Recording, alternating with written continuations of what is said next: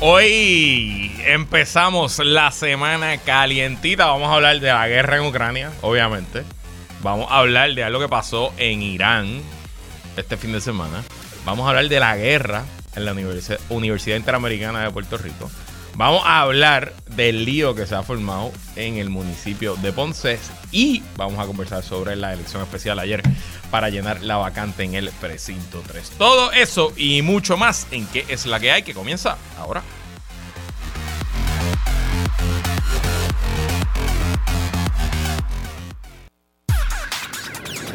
El análisis más potente y completo comienza ahora. Luis Herrero llega prendiendo fuego a los políticos y figuras que se atreven a dañar el país. Radio Isla 1320 presenta ¿Qué es la que hay? Con Luis Herrero. Muy buenas tardes. Bienvenidos y bienvenidas a ¿Qué es la que hay con Luis Herrero por Radio Isla 1320? Hoy lunes 5 de diciembre del 2022. Estamos en vivo y en directo para todo Puerto Rico por el 1320 AM y su cadena para el mundo a través de radioisla.tv, nuestra aplicación para teléfonos Radio Isla Móvil y en facebook.com diagonal Radio Isla TV. Yo soy Luis Herrero y como siempre les invito a que me sigan en todas las redes sociales, twitter.com diagonal L Herrero facebook.com diagonal L Herrero, instagram.com diagonal L Herrero y recuerda que este programa lo puedes escuchar en su formato podcast. Búscalo como qué es la que hay en tu aplicación de podcast favorita para que me escuches cuando a ti te dé la gana y qué es la que hay de que vamos a hablar hoy, día 284 de la guerra en Ucrania. Irán elimina policía de moralidad, policía religiosa. Será muy tarde para el régimen. Recrudece la lucha de poder en la Universidad Interamericana de Puerto Rico. Y les cuento, esto no ha salido en ningún lugar, de una nueva demanda multimillonaria contra la institución de educación superior. Y con Jorge Dávila analizamos el caso de Ponce y los resultados de la elección especial del precinto 3 durante el fin de semana. Hoy no tendremos a Sonia Valentín. Nos pidió el día, está muy ocupada con trabajo, así que hablaremos con Jorge Dávila. Luego de la pausa, él va a eh, tomar el segmento que usualmente le tomaría a Sonia. Y bueno, antes de comenzar, los resultados de la Copa Mundial de hoy. Croacia derrotó más temprano a Japón para pasar a los cuartos de finales en un partido que terminó empate 1 a 1 y que él, la selección europea tuvo que derrotar a Japón en penales. Mientras tanto, no ha terminado, faltaban unos minutitos, pero Brasil le está dando de, le está dando y no son consejos. Eso es. 4 a 1. Roselyn, nuestra directora de redacción, jefa aquí y fanática número uno de Brasil. O sea, yo llegué aquí, ya Brasil estaba ganando 4 a 0 y ella estaba olvidada, como si ella estuviera ganando 4 a 0. Eh, así que pues me está dando direcciones. 4 a 1, eh, Brasil dándole pues una, una salsa a Corea del Sur. Los partidos programados para mañana un clásico del Mediterráneo con implicaciones geopolíticas. España enfrenta a Marruecos y a las 2 de la tarde, digo a las 3 de la tarde, hora de Puerto Rico, Portugal se enfrenta a Suiza. Y cambiando de deportes, en el béisbol invernal de Puerto Rico, la semana terminó con los criollos de Caguas, campeones defensores, defensores afianzándose en el primer lugar y sacando bastante ventaja sobre los rivales. Caguas lidera la tabla con 19 ganadas y solamente 9 derrotas. En segundo lugar, los enrachados Leones de Ponce, que venían de 7 victorias corridas anoche, ayer, perdón, eh, sufrieron dos derrotas a manos de los criollos de Caguas en un doble partido que se celebró en Ponce. Están en segunda posición con 14 victorias, 12 derrotas. En tercera posición, los gigantes de Carolina con 15 y 13. En cuarta posición, mis cangrejeros de Santurce, que tuvimos, si no me equivoco, cuatro derrotas corridas hasta que ayer nos recuperamos y le ganamos dos partidos a la novena de R a 12 aquí en el Bithorn, pero fueron unos partidos dramáticos. El primero se ganó en el último inning con un jonrón de Isan Díaz luego de que se perdiera la ventaja en, eh, en ese mismo último inning. Y el segundo se ganó en eh, entradas extra, como era doble partido. Eh, la liga de béisbol Roberto Clemente, los partidos son a siete entradas solamente cuando son dobles, así que pues ayer Santurce tuvo que ganar en la octava. Los indios de Mayagüez en la quinta posición hoy, empates con 14 y 14. Y el equipo de RA12 relegado a la sexta posición con 6 victorias y 21 derrotas. La realidad es que más allá de Caguas, que parece seguro en esa primera posición, cualquier otra puede pasar. Entre el segundo y el quinto solamente hay un juego de distancia. Hoy la liga está en receso. Mañana se reanuda la acción y el miércoles yo voy a estar en el Bithorn cuando los eh, cangrejeros reciben a Carolina, creo que es.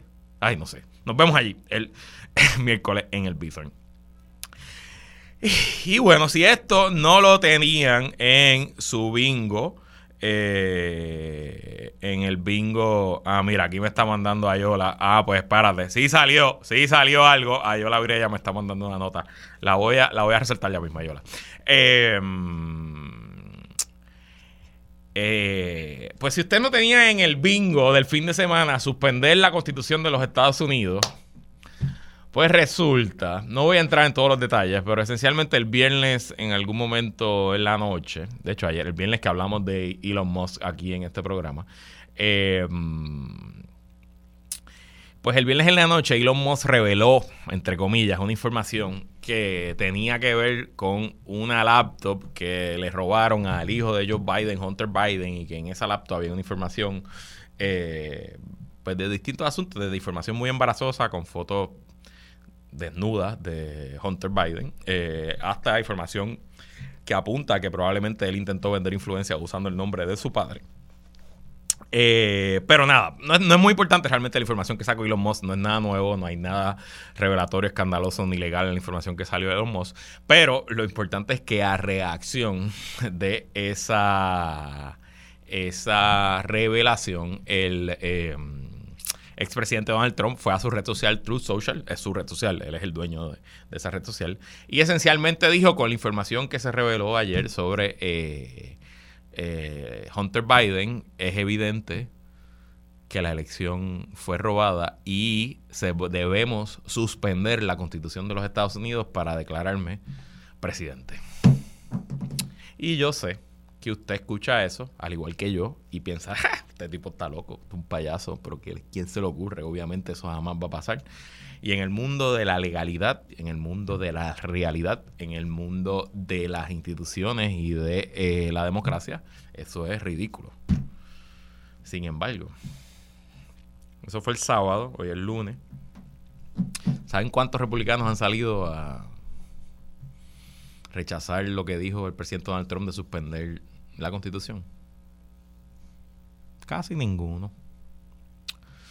Y como les hemos dicho muchas veces en este programa y en nuestra, nuestro miedo, nuestra preocupación con el creciente autoritarismo en la democracia americana y en la democracia esencialmente de todo el planeta, cuando alguien con tendencias autocráticas te dice lo que va a hacer, créele.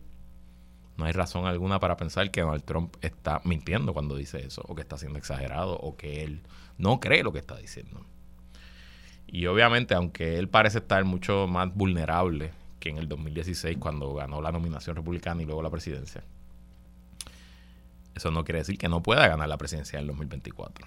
Así que mucho ojo, mucha militancia, mucha vigilancia, porque las intenciones del presidente, expresidente Donald Trump son bastante claras y todavía hay millones y millones y millones de norteamericanos y norteamericanas que lo apoyan y hay cientos y cientos y cientos de políticos y políticas republicanas o que lo apoyan o que simplemente le tienen miedo y van a hacer lo que Donald Trump les diga.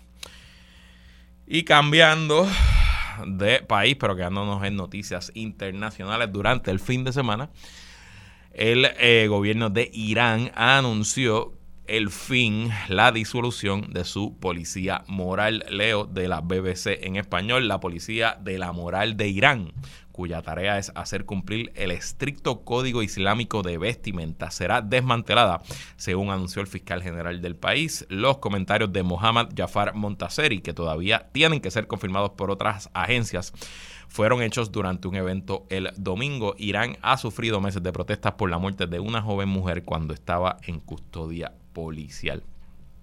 Masha Amini fue detenida por la policía de la moral por supuestamente violar el reglamento sobre el velo.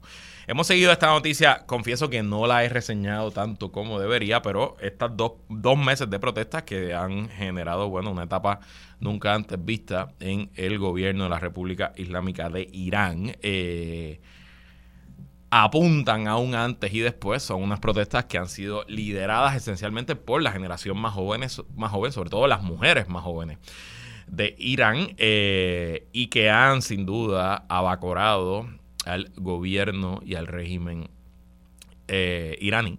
Eh, que no sabe todavía cómo reaccionar. Hemos visto una serie de medidas que van desde la represión, los arrestos masivos, hasta estas otras medidas de pues ceder, hacer algunas reformas, aceptar algunas reformas. El tema es que como suele ocurrir aquí, y los invito a que hagamos la comparación con el verano del 2019, dejando claro que no hay comparación con lo que vivimos nosotros en el verano del 2019 en una sociedad más o menos democrática, sí colonial, es verdad, pero más o menos democrática versus lo que viven las millones y millones de personas en Irán, sobre todo las mujeres en Irán. Pero pensemos un poco eh, las estrategias que tomó Ricardo Rosselló cuando ya la crisis estaba a otro nivel y él hizo algunas concesiones, despidió al secretario de Estado, anunció que no iba a aspirar a la reelección y todas esas cosas, quizás si él lo hubiera hecho al principio de la crisis, pues a lo mejor hubieran abatido la crisis, a lo mejor no hubiera tenido que renunciar. Pero como las hizo tan tarde, ya el ambiente de la gente en la calle, ya los pedidos de la gente eran renuncia o nada, pues un poco quizás eso es lo que ha pasado en Irán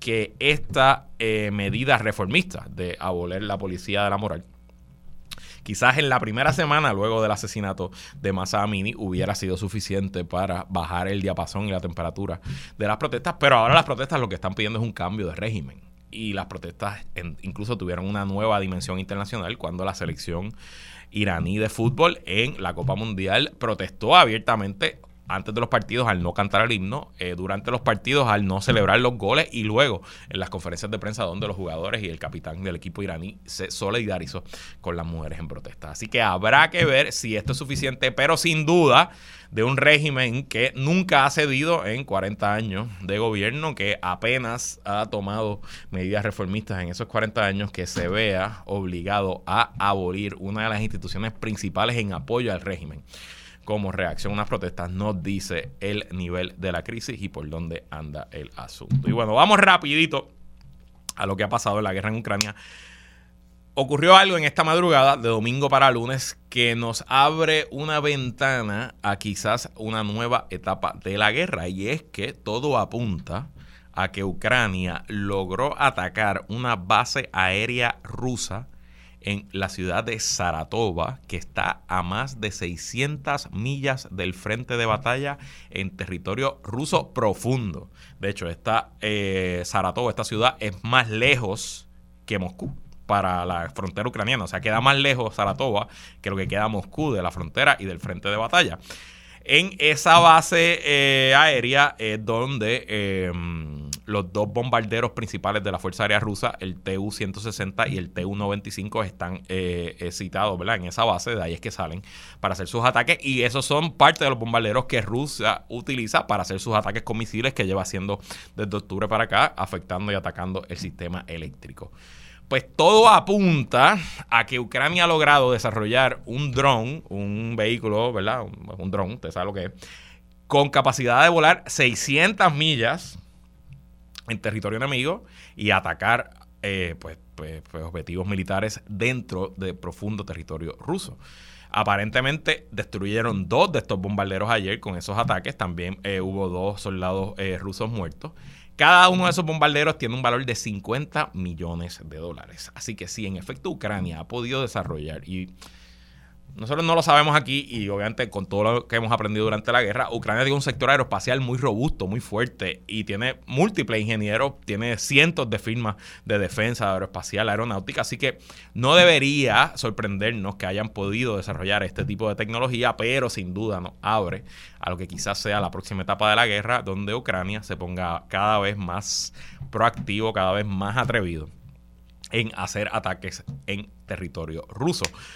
Y como respuesta a esos ataques hoy, eh, Rusia volvió a reaccionar, como lleva haciendo casi todos los lunes desde octubre para acá, con una ristra de ataques con misiles, buscando afectar la infraestructura eléctrica de Ucrania. Eh, la mayoría de los misiles fueron interceptados por los sistemas antiaéreos. Sin embargo, pues Rusia lo que tiene que ser es exitoso una vez atacando la infraestructura. Y ahora mismo hay... Eh, lo que dice, reporta el Kiev Independent, es que Rusia logró alcanzar objetivos en Kiev en Vinitsia y en Odessa, lo cual ha eh, provocado apagones en por lo menos seis estados del país, de acuerdo al operador de la red eléctrica ucraniana. Y también hoy Vladimir Putin se fue de tour a Crimea, específicamente al puente Antonovsky, el puente que fue explotado en un ataque que todo el mundo presume que fue un ataque ucraniano, pero que los ucranianos no han, eh, no han asumido la responsabilidad. Eso fue en octubre, si no me equivoco. Ese es el puente que une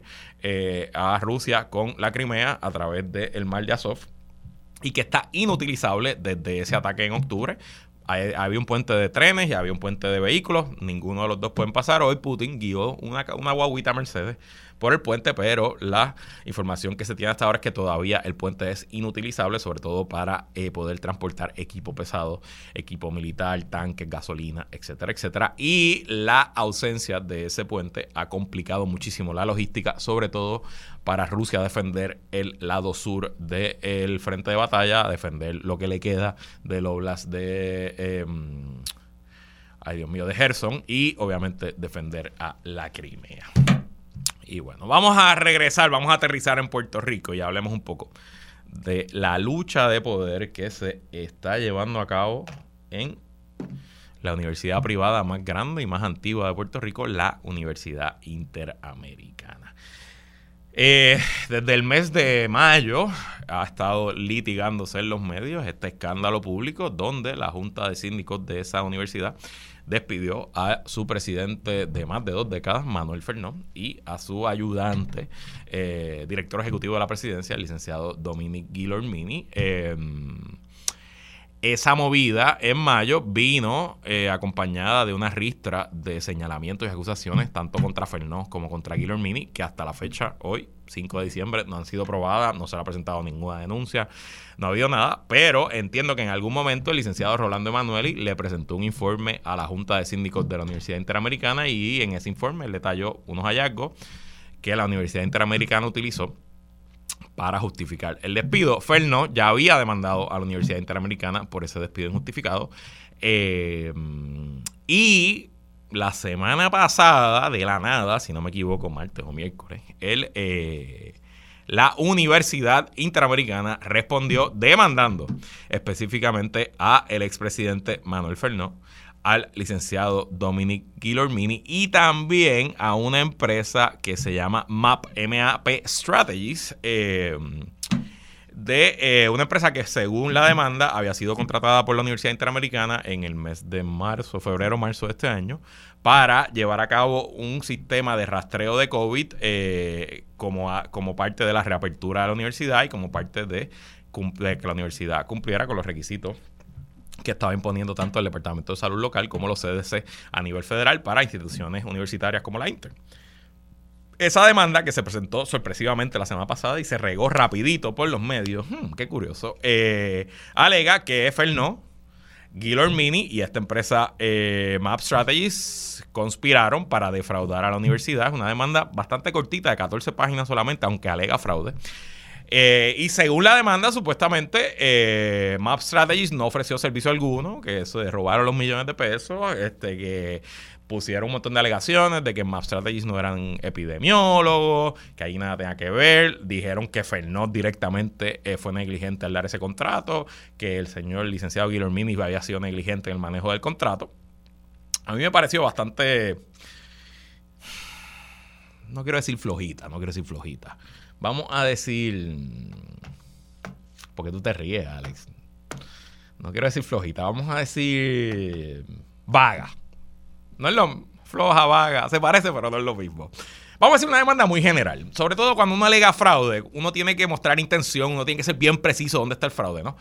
Eh, y me llamó mucho la atención porque salía de la nada esta demanda, ¿no? Y de hecho salieron a defenderse. Eh, el abogado Pedro Ortiz Álvarez, que representa a Map Strategies, afirmó, esto estaba en el nuevo día eh, en la versión impresa, que la compañía sí ofreció los servicios para los cuales fue contratado en 2021, no fue 2022. Y aseguró que cuentan con evidencia para refutar los argumentos de la Interamericana. Esta es una empresa de jóvenes profesionales que se involucran con el tema de la pandemia, reclutan especialistas para trabajar en la pandemia. Trabajaron seis doctoras en epidemiología, algunas de las cuales trabajaron en los CDC. Esa universidad fue inundada por epidemiólogas, un doctor de envío de estadística, especialistas en salud de distintas áreas, sostuvo. Y bueno, pues yo me di a la tarea de averiguar en efecto quién es esta compañía eh, y quiénes fueron algunos de los doctores y doctoras contratados para manejar el asunto. Y resulta que una de las doctoras fue la amiga de este programa, hoy epidemióloga del Estado, doctora Melissa Marzán, mucho antes de ser nombrada epidemióloga del Estado. Ella trabajó eh, en, este, en esta empresa y ella me asegura que sí, que el trabajo se dio. Otro de las personas contratadas para hacer el trabajo fue el profesor que ha estado también aquí con nosotros en el jueves de ciencia boricua de la Universidad de Harvard, de la Facultad de Medicina, el profesor Rafael Irizarri. Así que me parece complicado que la Universidad Interamericana se atreva a decir que el trabajo no se hizo cuando al otro lado tú tienes a la epidemióloga del Estado y a un profesor de la Escuela de Salud Pública de Harvard, que estoy bastante seguro que tendrán la evidencia de que el trabajo sí se hizo. Pero bueno, como les dije, me parecía muy sospechoso todo, sobre todo el timing y las generalidades de la demanda que no entra en mucho detalle cuando estás alegando fraude. Y bueno, es que parecería que la, ya tengo una explicación de por qué se radicó una demanda tan chapucera en tan corto tiempo. Y les dije al principio que no había salido en ningún medio, pero me corrigió eh, a, a, Virella. Estoy leyendo aquí una nota de Metro del periodista Agustín Criollo que se publicó el 3 de diciembre, así que salió el sábado. Es que no lo vi el sábado, discúlpenme. Eh, bajo el titular, continúa escándalo legal en la Inter. Y aquí nos cuenta Nuevamente, la Universidad Interamericana de Puerto Rico y su Junta de Síndicos son foco de controversia luego de que un nuevo recurso legal en su contra fuera sometido ante la consideración del Tribunal de Distrito de los Estados Unidos en Puerto Rico el pasado 30 de noviembre por dos empleados de la alta gerencia de esa institución señalando irregularidades en la conducta del presidente de la institución, José Muñoz Ávila. Y es que resulta que el licenciado Dominic Guillermini de Gracia y su esposa Tatiana Colorado Aponte presentaron una demanda aquí al frente en La Chardón en el Tribunal Federal el 30 de noviembre contra la Universidad de Puerto Rico, el presidente de su junta de directores, José Muñoz Ávila, el decano de la Facultad de Derecho, Julio Fontanet, el señor Rafael Ramírez Rivera, la compañía de seguro AIG y eh, fulano de tal y mengana de tal. La demanda, que es presentada por la abogada laboral Jessica Figueroa Arce, que es tremenda abogada de temas laborales, alega que el actual presidente de la Junta de la Universidad, José R. Muñoz Ávila, tomó represalia, fabricó un caso y buscó despedir ilegalmente al licenciado Dominic Guillermine y a su esposa, que también trabajaba en la universidad como decana de asuntos internacionales, en represalias a que el señor Guillermini presentó unas quejas por malos manejos del señor José R. Muñoz Ávila como presidente de la Junta de Directores. Y quiero, para ser aquí total y completamente transparente, dejar claro que yo conozco al licenciado Dominic Guillermini antes de que fuera licenciado. Cuando él era Dominic y yo era Luis, eh, nos conocemos desde la escuela superior, somos contemporáneos, no estudiamos en el mismo colegio, pero eh, tenemos múltiples amigos en común, la vida nos ha unido en distintos momentos, en distintas etapas, y es una persona a la que no solo quiero y respeto como amigo y persona que conozco, sino que distingo como un profesional de primera.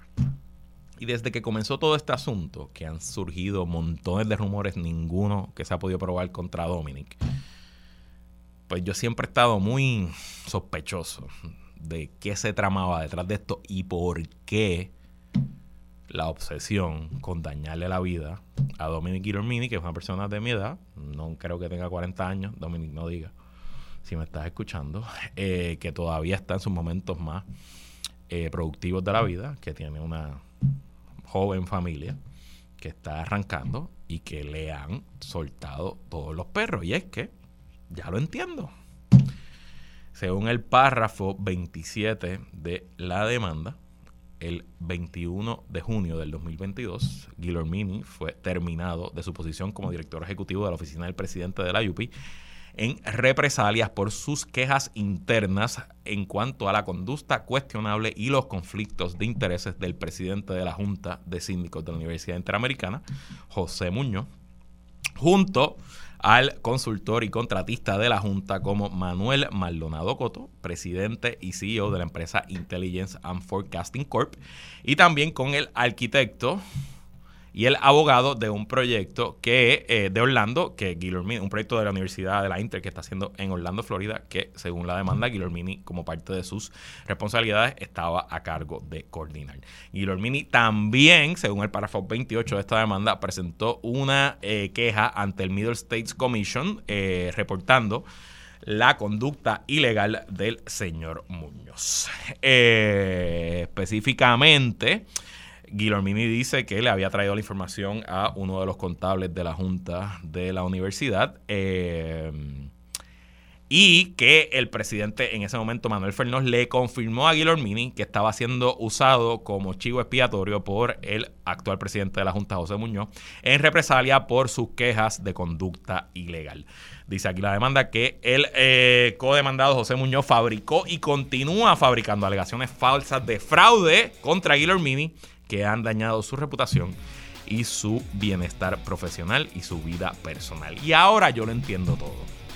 Porque conociendo, yo no conozco específicamente a la licenciada Jessica Figueroa Arce, abogada de eh, Dominic Guillermini, pero conozco cómo funcionan los abogados laborales elite, como es la licenciada Jessica Figueroa Arce. Y estoy seguro que antes de radicar su demanda en el Tribunal Federal, la licenciada Figueroa Arce mandó lo que se llama un notice letter a la Inter diciéndole te vamos a demandar en la federal. Estas son nuestras condiciones. Si no quieres que te demanda, vamos a negociar. Y presumo que la Inter, en vez de negociar, salió corriendo a buscar un abogado y buscó dónde podemos radicar una demanda para tratarle salgrante y un poco aguantar el golpe de esta demanda en la federal. Y tengo que decirle que es muy probable que el caso que radicó la Inter en la estatal se caiga, sobre todo en las alegaciones contra el licenciado Guillermini, y es muy probable que el caso que el licenciado Guillermini radicó en la federal dure un poquito más y quizás le cueste unos cuantos millones de dólares. Específicamente, Guillermini y su esposa piden daños por violación a la ley ERISA desde que los despidieron de la Inter. La Inter no cumplió con la ley, no les pagó su plan médico, cobra, etcétera. Eso es una alegación de 110 dólares por día que le deben están pidiendo daños de un millón de dólares en incumplimiento de contrato, un millón de dólares en difamación, un millón de dólares por ingresos dejados de percibir. Así que ahí ya son tres millones. Además, están pidiendo bajo la ley de Puerto Rico represalias, que eso implica que se doble, se duplique el daño. Despido injustificado para que se le pague las mesadas y discrimen matrimonial por la ley. Y miren, yo no sé qué rayos pasa dentro de la Inter, yo no sé cuál es la pelea ahí, yo no sé si esto es una medición de quién da más, quién empuja más. Lo que sí yo sé es que están destruyendo por sus peleas y sus luchas de poder interna una institución demasiado importante para el país. Y me huele que detrás de todo esto lo que es una guerra religiosa por control. Y tristemente, como la soga aparte por lo más fino, han tratado de acabar con la reputación de un joven profesional que lo único que ha hecho es ser leal a su institución, leal a su jefe y leal a su familia. Les debería dar vergüenza a todos estos hombres religiosos que con la Biblia en el sobaco predican que Dios es amor, es amor, pero con sus acciones lo único que hacen es demostrar la clase de hombres que son este tema yo no lo voy a soltar.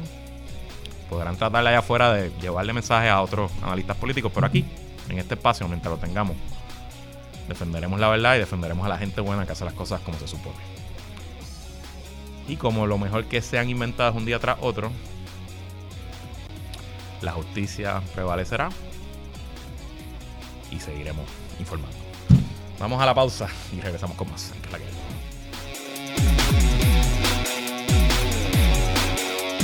¿Qué es la que hay?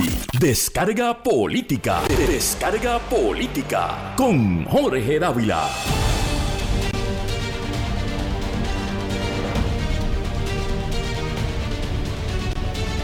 Bueno, y hoy es lunes y como todos los lunes conversamos de la politiquería nuestra cada día junto al analista de Radio Isla y colaborador en este espacio, ingeniero Jorge Dávila, que es la que hay, Jorge.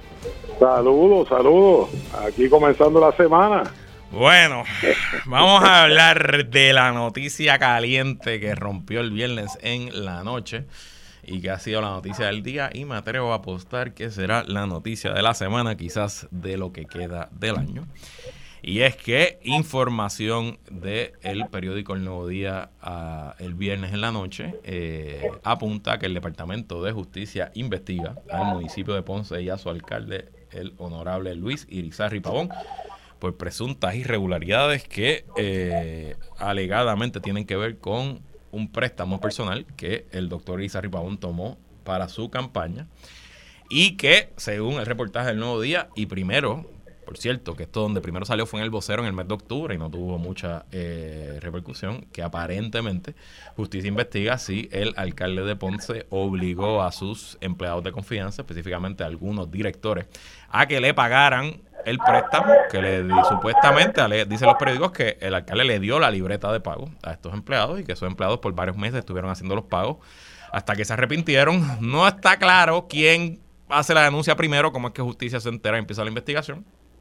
Pero lo que dicen las notas periodísticas, primero el Nuevo Día y luego lo han, confirmado otros medios, incluyendo un medio local de Ponce que se llama El Vigía, que aparentemente hay dos empleados de confianza del municipio de Ponce que están eh, con inmunidad del Departamento de Justicia para contar todo lo que dice. También el artículo del Nuevo Día eh, habla que eh, Justicia tiene evidencia de las cámaras de seguridad del banco, que donde estos empleados iban a hacer los pagos, etcétera, etcétera, etcétera.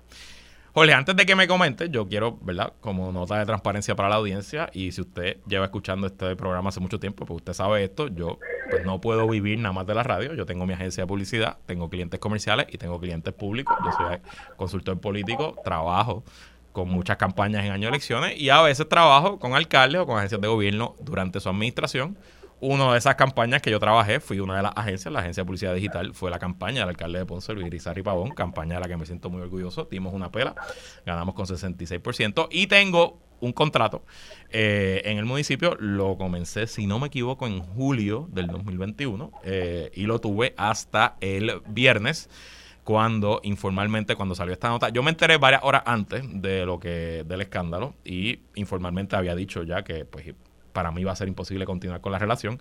El sábado eh, envié oficialmente la carta, pues no renunciando, cancelando el contrato, eh, mi contrato con el municipio, específicamente con la oficina de prensa y comunicaciones.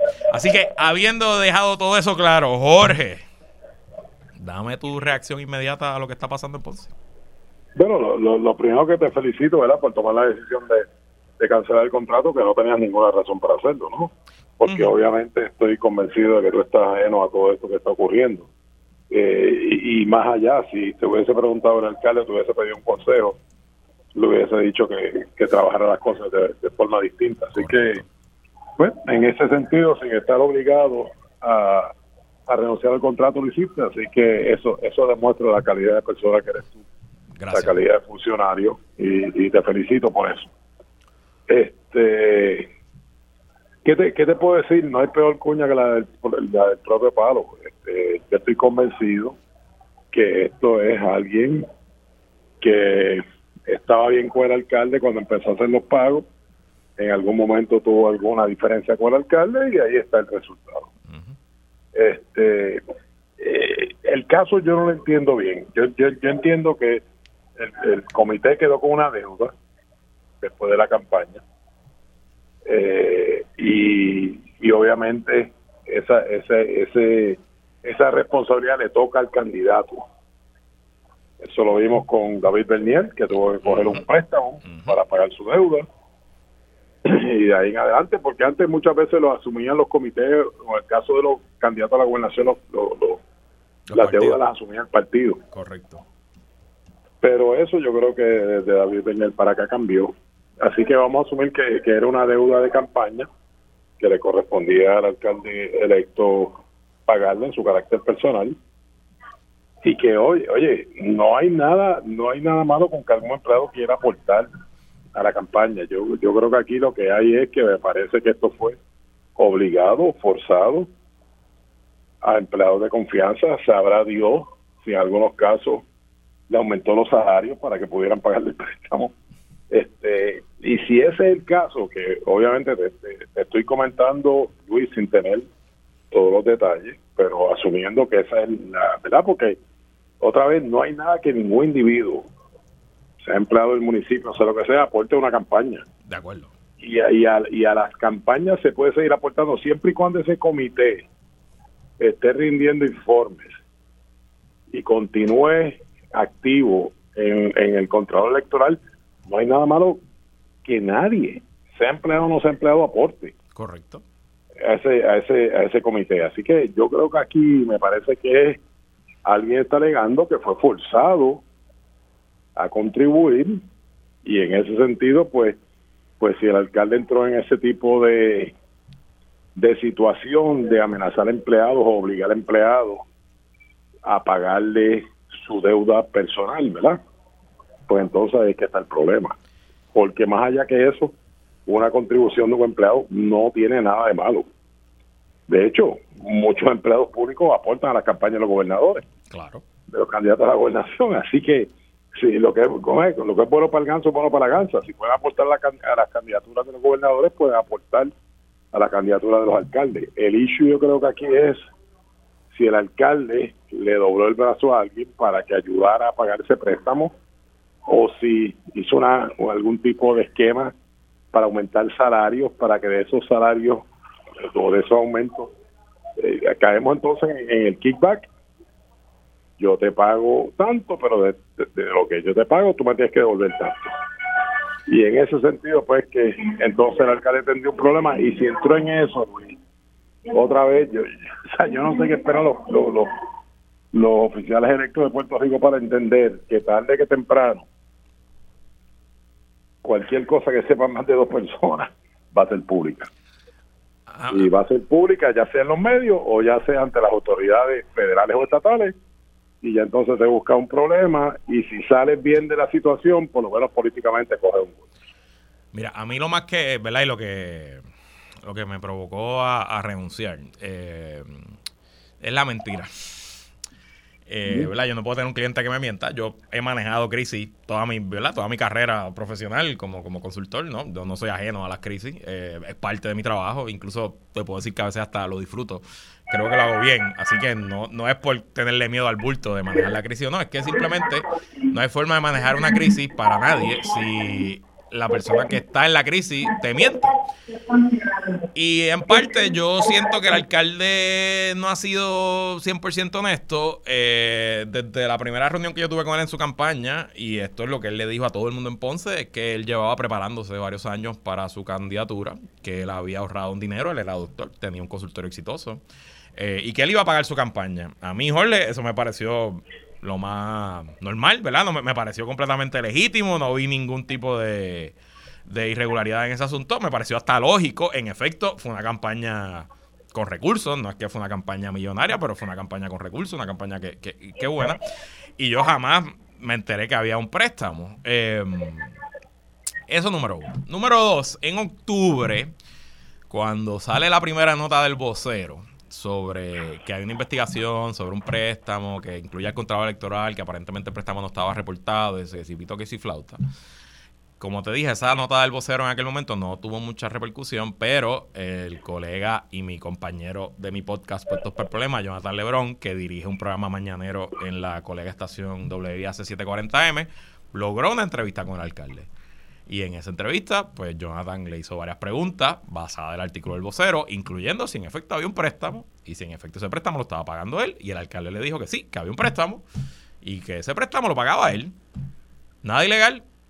El problema entonces es, ole, que explota este lío y el alcalde hoy ha dado, no, no está en Radio Isla, pero él básicamente citó a toda la prensa que quisiera llegar allá a Ponce y los, los, los agarró uno a uno. Estuvo también con Rubén Sánchez por la mañana y ahora no quiere aceptar el préstamo. Dice que no, va a contestar preguntas. Entonces, si en octubre dijo que el préstamo existía, entonces, ¿cómo ahora me está diciendo que no?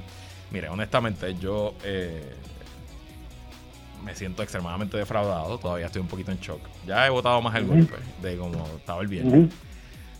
Pero aquí algo huele mal. Y. me, parece que el préstamo existe. sí, yo creo que es imposible decir que no existe. O sea. Tratar de ocultarle que hay un préstamo, pues yo creo que no le queda nada de vista. Y obviamente no sé quién lo está aconsejando en este momento, pero si hay un préstamo, hay un préstamo. La, la, la pregunta es, ¿quién está pagando ese préstamo? Y vuelvo y te digo, o sea, eh, no hay nada. Oye, en el caso de la gobernadora Wanda Vázquez, la gobernadora Wanda Vázquez se va a quedar con una deuda. Su comité quedó con una deuda. Y al final del día tiene que pagarlo. ¿Cómo ella lo va a pagar? Es una decisión de ella. Sigue haciendo actividades del comité. Lo, importante es que el comité continúe activo y que si hace actividades la tienes que reportar al, al Contralor. Digo, y una de las alegaciones que hace el nuevo día es que los 50 mil dólares del préstamo no todos se usó en campaña. Así que es peor, Jorge, porque entonces no le puedes pagar un préstamo si la mitad de los chavos se usan en cosas privadas. Sea que hasta ahí está complicado. Pero vamos a la pausa, que la tenemos encima, y cuando regresemos seguimos hablando de las repercusiones políticas que tiene este escándalo en Ponce y en todo Puerto Rico. Regresamos con más en que es la que hay. ¿Qué es la que hay con Luis Herrero? Regresamos y seguimos conversando con Jorge Dávila. Bueno, Jorge, eh, antes de la pausa hablábamos del escándalo de Ponce, lo que sabemos hasta ahora, lo que no sabemos. Ya el presidente del PNP en Ponce, Pablo Colón, estuvo aquí esta mañana, habló, añadió detalles adicionales, nos contó en Pegados en la Mañana que el director de Obras Públicas del municipio de Ponce renunció a su puesto debido a que figura como testigo en la investigación que se le hace al alcalde Virginia Ribabón por supuestamente obligar a empleados a pagar un préstamo de 50 mil que hizo para su campaña de 2020. Así que parecería que ese es uno de los nombres de las personas que están con inmunidad del Departamento de Justicia. ¿Qué consejo le darías al liderato del PPD primero en Ponce? Eh, ciudad importante, ciudad que el Partido Popular no ganaba en 12 años, que se ganó contundentemente con 66%. ¿Qué deben hacer los populares ponceños ante estas noticias? Bueno, cuando cuando cuando ya hay una renuncia de un funcionario, eh, obviamente ese funcionario está aportando el préstamo. Así que que me parece que se le está complicando el cuadro al, alcalde. y obviamente, pues, eh, aquí hay dos cosas. Una, y, y, obviamente el, el, único que puede renunciar a la posición, o sea, él no lo puede expulsar, digo, a menos que sea acusado. O el FEI lo suspenda sumariamente, igual que ha suspendido alcaldes anteriormente. ¿verdad? Si, si toma esa decisión, bueno, pues, pues de ahí en adelante ya es escoger un, un, alcalde. Pero aquí hay dos situaciones. Aquí una es el alcalde y otra es el candidato, el posible candidato al 2024. Yo creo que se descualificó un candidato, Luis. o, sea, eh, o sea, estos son golpes políticos que no tienen no tienen forma de recuperarse. Así que ciertamente, a menos que sea suspendido sumariamente por el FEI, eh, pues entonces eh, él, él sencillamente continúa su alcaldía, pero como candidato creo que se descualifica totalmente para el 2024. Así que el Partido Popular que vaya buscando un candidato para el 2024. tristemente coincido coincido contigo. Yo creo que el daño es terrible. Me parece que sobre todo por la figura que él representaba, ¿no? Y quien él se ha proyectado como como como político, ¿no? Y que él hablaba de malos manejos en el pasado, eso fue una de las tesis de su campaña y evidentemente pues esta información lo, lo, lo hace, lo devasta. Y mi, mi, mi consejo para los populares ponceños, que conozco un montón, eh, populares de a pie, populares del liderato, populares de la base, eh, yo sé que deben estar en shock también y deben estar pasando pues por las siete etapas del duelo, eh, pero aquí no hay tiempo que perder. Yo no veo otra eh, salida. Aquí le van a nombrar un FEI, Jorge. Esto está, esto está puesto, o sea, esto está pintado en la pared. El FEI lo van a nombrar. Y el FEI va a tomar va a tomar la misma acción que le hicieron a Guillito en Mayagüez y van a suspender al alcalde de Ponce. y, a suspender. y van a dejar a la ciudad a mano de la directora legal, creo que toca en según según eh, la ley, que es excelente, la conozco, eh, pero que no es una política, y van a básicamente dejar descabezada la ciudad de Ponce Y ahora voy a la pregunta más grande, que debe ser el Partido Popular a nivel nacional, porque el Partido Popular tiene una crisis en San Juan que quedó tercero, tiene una crisis en Mayagüez, donde tiene un alcalde suspendido que no ha dado ningún indicio de renunciar y que va a estar ahí probablemente suspendido hasta el día de las elecciones. Ahora tiene una, una crisis en Ponce y ni hablar que en otros portrones como Cagua, Humacao. En Humacao perdió, en Caguas el alcalde ganó, pero apretado. ¿Qué debe hacer la pava? y Arecibo. Ah, y Arecibo que se dio una pela y que el alcalde también parece que está no está en la mejor posición política. ¿Qué debe hacer la pava, José Luis Dalmau y la Junta de Gobierno? bueno, tienen que correr, ¿verdad? Yo les aconsejaría que no corran en el 2024, pero tienen que y tienen que presentar candidatos, que vayan buscando candidatos para todo ¿verdad? Por, por lo menos Mayagüez, Ponce y, y Arecibo.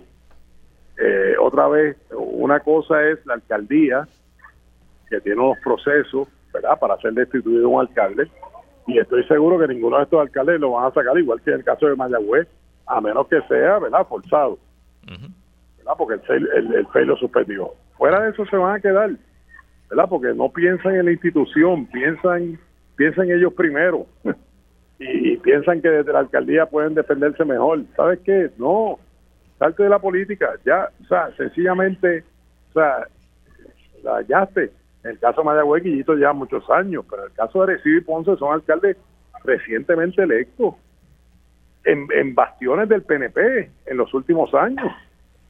Y, o sea, y, algo que parecería un triunfo político importante, lo han echado a perder en cuestión de dos años. Eh... ¿Tú sabes? Así que, eh, good luck eh, tienen que buscar candidatos, tienen que buscar candidatos en, plazas importantes que eran PNP, por lo tanto es, es se le hace muy fácil al PNP. Ahora, lo, otro que te, garantizo es que verás que aparecerán primarias en el PNP ahora. Claro, seguro, seguro. Sí, sí, sí. O sea, yo, yo estoy seguro que...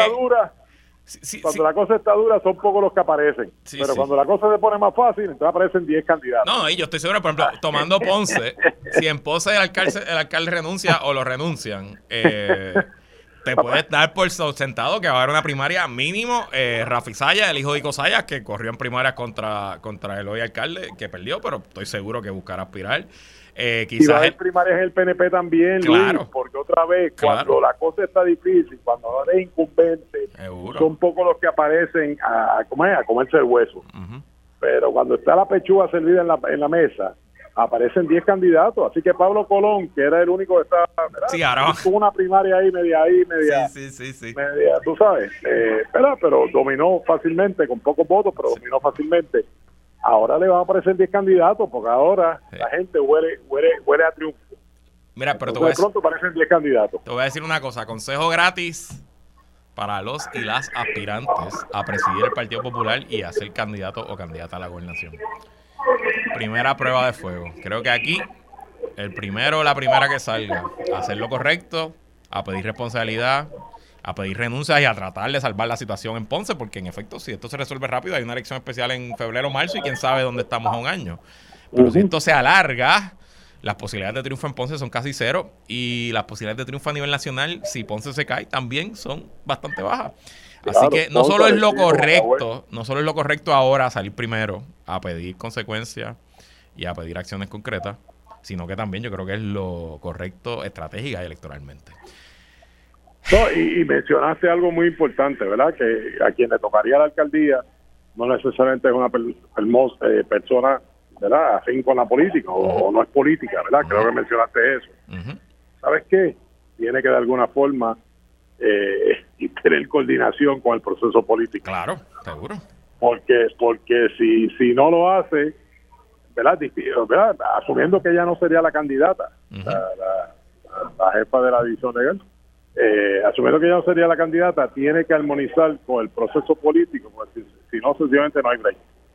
Así que eh, complicado el panorama para, para el PPD en, en, en bastiones importantes que recuperaron en estas últimas elecciones y que parecen destinados a, a perder prontamente el 2024.